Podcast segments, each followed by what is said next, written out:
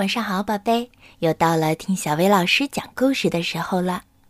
今天我们继续来听水先生的奇妙之旅科学图画书系的故事。今天的故事名叫《和地球仪先生环游世界》。阿果和皮诺近来很热衷于学习地理，地球仪先生则很乐意让他们欣赏自己。阿果说。你看上去基本就是蓝色的，因为有我在呀。一个小小的声音传过来：“是水先生！”阿果叫道。水先生接着说：“地球的大部分地方都覆盖着水，所以看上去是蓝色的。”阿果把一张大大的地图挂到墙上。地球仪先生指了指地图说：“地球是圆的。”不过，如果画成地图，就可以是平的了。阿果和皮诺有太多的问题要问，于是地球仪先生大声叫道：“要是你们想了解世界，就去旅行吧！”阿果和皮诺已经迫不及待的想要出发了。地球仪先生拍了拍自己冰凉的脑袋：“那咱们先去北寒带看一看吧。”话音刚落，不知道从哪里刮来一股冷风，把阿果、皮诺和他的朋友们都卷上了天空。不一会儿，阿果和皮诺就已经乘着因纽特人特有的单人皮划艇，在北冰洋里游弋啦。冰冷的海水上漂浮着许多大大小小的冰块。地球仪先生说：“你们在这里可看不到绿色植物。”瞧，伊纽特小朋友在向咱们招手呢。今晚咱们可要一起住在雪屋里了。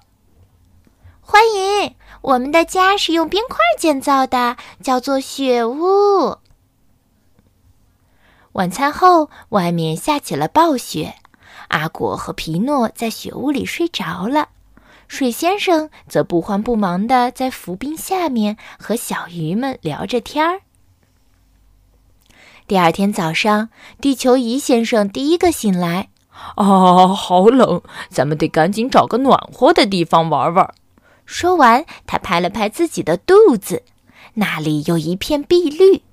要不，咱们现在去热带看看？于是，一股湿热的风把他们都带走了。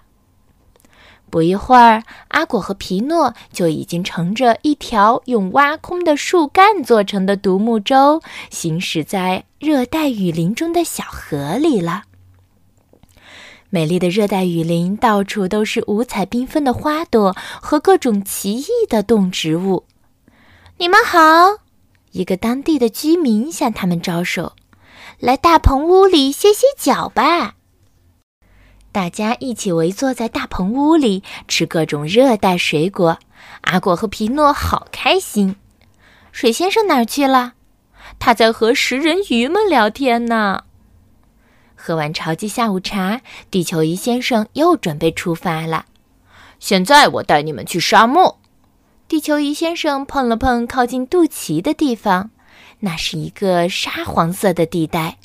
于是，一股炎热多尘的风拖起他们向远处飞去。你们在那儿会很难找到我的，水先生笑起来。啊，我们掉进火炉了！阿果对皮诺说：“啊，幸好有骆驼朋友，要是没有他，咱们在沙漠里可寸步难行。”皮诺四处打量着周围的沙海，问：“谁看见水先生去哪儿了？”阿果叫起来：“我看到那边有棕榈树，啊，那是绿洲，在那儿你们可以找到你们的朋友。”地球仪先生安慰他俩：“啊，但愿不是海市蜃楼。”皮诺说着，跑向了绿洲。棕榈树投下让人愉快的绿荫，一湾略显浑浊的湖水静静地躺在树下，大家一拥而上，美美的喝上了一阵儿。几个贝都因人向新来的朋友问好，请他们喝清凉的椰枣汁，吃可口的甜点。贝都因人是游牧民族，他们驯养动物，住在阿拉伯半岛上。这时候，骆驼喝饱了水，开心的睡了。阿果、皮诺和地球仪先生则准备再次出发。阿果问：“现在带我们去哪儿？”“我想带你们去山上看看。”一阵清爽的风吹来，呼的一下把他们都带走了。注意安全，留心脚下。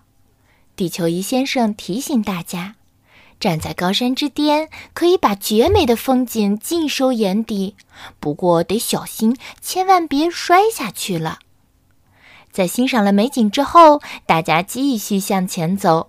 快要到达海拔两千八百米的时候，他们发现了一座山间小屋。小屋的主人热情地招呼他们：“来吃点点心吧，这里的苹果卷儿可是全山谷最有名的。”地球仪先生不停地给大家介绍，他知道的可真多呀。人们一直喜爱高山，他们在高山上建起了村庄，在高不可攀的地方种起了青稞。你们知道吗？在海拔太高的山上是种不出树来的。要是你们想看树的话，我们就到这里去吧。地球仪先生说着，碰了碰他额头上的一个地方，上面写着“加拿大”。一阵散发着木头、树脂和蘑菇香气的风，把大家带到了一片无边无际的森林里。喏，这不是水先生吗？阿果惊奇地说：“水先生正在教一头麋鹿游泳呢。”在森林里，到处生长着山莓和蓝莓。阿果和皮诺美美的饱餐了一顿。谢谢你，朋友，旅行太精彩了。我们还会继续在你的肚子上来回旅行的，太好玩了！哈哈，欢迎欢迎！不过可不许给我挠痒痒啊！哈哈哈！地球仪先生一本正经地说：“好啦，今天的故事就到这儿了，晚安。”宝贝。